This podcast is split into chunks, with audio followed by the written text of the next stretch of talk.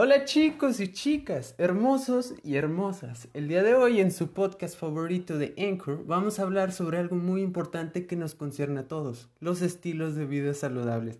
Así que si no saben mucho al respecto o si les interesa el tema, quédense y verán que esto se pondrá bien interesante. Pónganse cómodos, agárrense bien, que ya comienza. Relatos interesantes para mentes extravagantes. Comenzamos.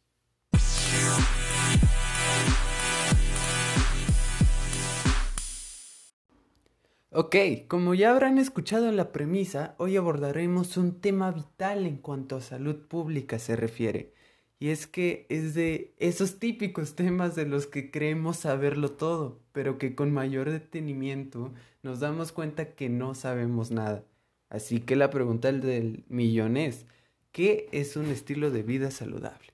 Bueno, en primera instancia encontramos que la Organización Mundial de la Salud define precisamente la salud como un estado de completo bienestar físico, mental y social, lo que supone que este concepto va más allá de si existe o no una enfermedad.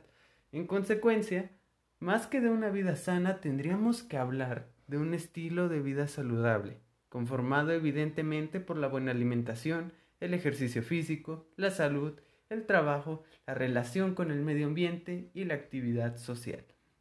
Además, también podemos encontrar bastantes textos y documentos circulando en el portal oficial de la OMS, que de igual manera tienen como un fin máximo el poder crear conciencia sobre el buen cuidado de la salud. Tenemos, por ejemplo, la Carta de Bangkok para la promoción de la salud, la Declaración de la Conferencia Internacional de Promoción de la Salud de América Latina, parece trabalenguas, pero existe, y la famosísima Carta de Ottawa para la Promoción de la Salud. Y es precisamente esta última la que nos brinda una interesante perspectiva sobre la salud, ya que para esta la promoción de la salud se centra en alcanzar la equidad sanitaria.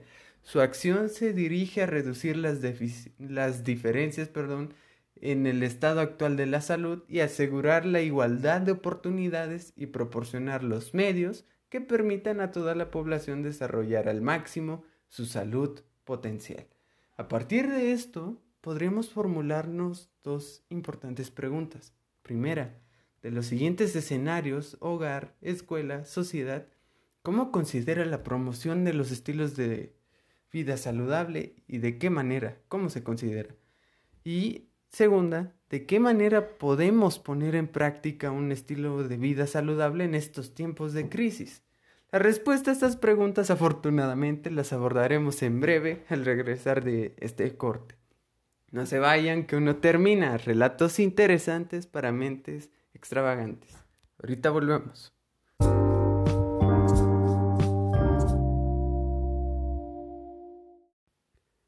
Y estamos de vuelta en este su podcast Relatos interesantes para mentes extravagantes. Entonces, vamos a retomar el punto que tratábamos antes de la breve pausa.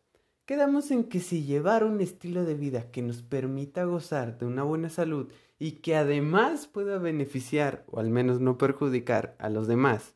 Es entonces lo ideal, habría que preguntarnos de los siguientes escenarios, hogar, escuela, sociedad, ¿cómo considera la promoción de los estilos de vida saludable y de qué manera? Podemos responder a la primera pregunta resaltando el papel de la familia que es fundamental para la promoción de estilos de vida saludables y prevención de enfermedades desde los primeros años de vida. De ahí que mantener una adecuada salud física, psicológica y social requiere del aprendizaje y la adquisición de hábitos y habilidades de cuidado de nuestro cuerpo, nuestras emociones y nuestro entorno. Es por ello que fomentar modelos familiares positivos que contribuyan a garantizar un buen comienzo en la vida de todos los niños y las niñas significa aumentar la garantía de que en la vida adulta las personas puedan desarrollar al máximo su potencial de salud emocional, física y social.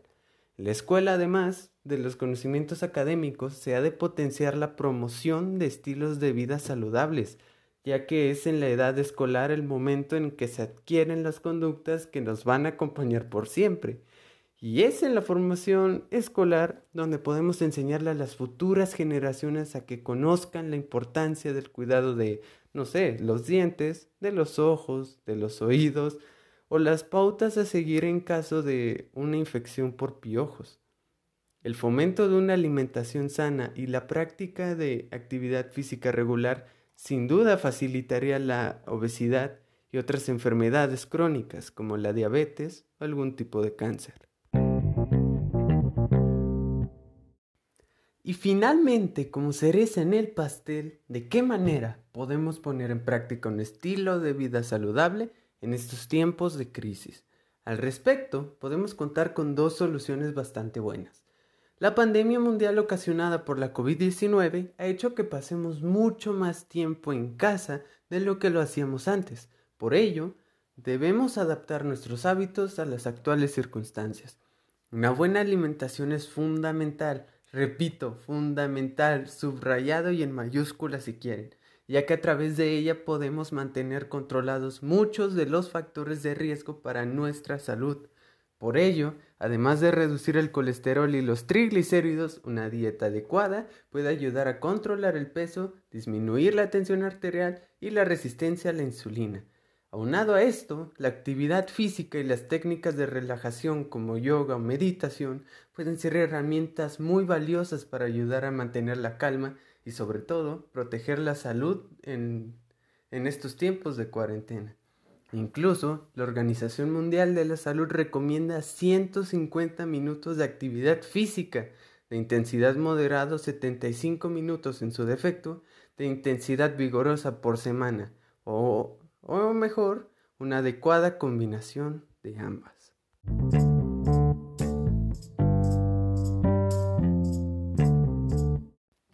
Y bueno, esperamos que esta breve reflexión les haya sido útil. No olviden que este fue el primer capítulo de toda una serie de episodios enfocados a temas que sean capaces de generar curiosidad en el audio escucha. Por ello, nos ayudaría muchísimo si compartieran este primer episodio para de esta manera poder crecer y traerles el mejor contenido cada semana. Y sin nada más que agregar, yo soy Diego y les agradezco a nombre de todo el equipo de producción el haberse quedado en la primera edición de Relatos Interesantes para Mentes Extravagantes. Los quiero mucho, cuídense bien del COVID y nos vemos hasta la próxima. Adiós.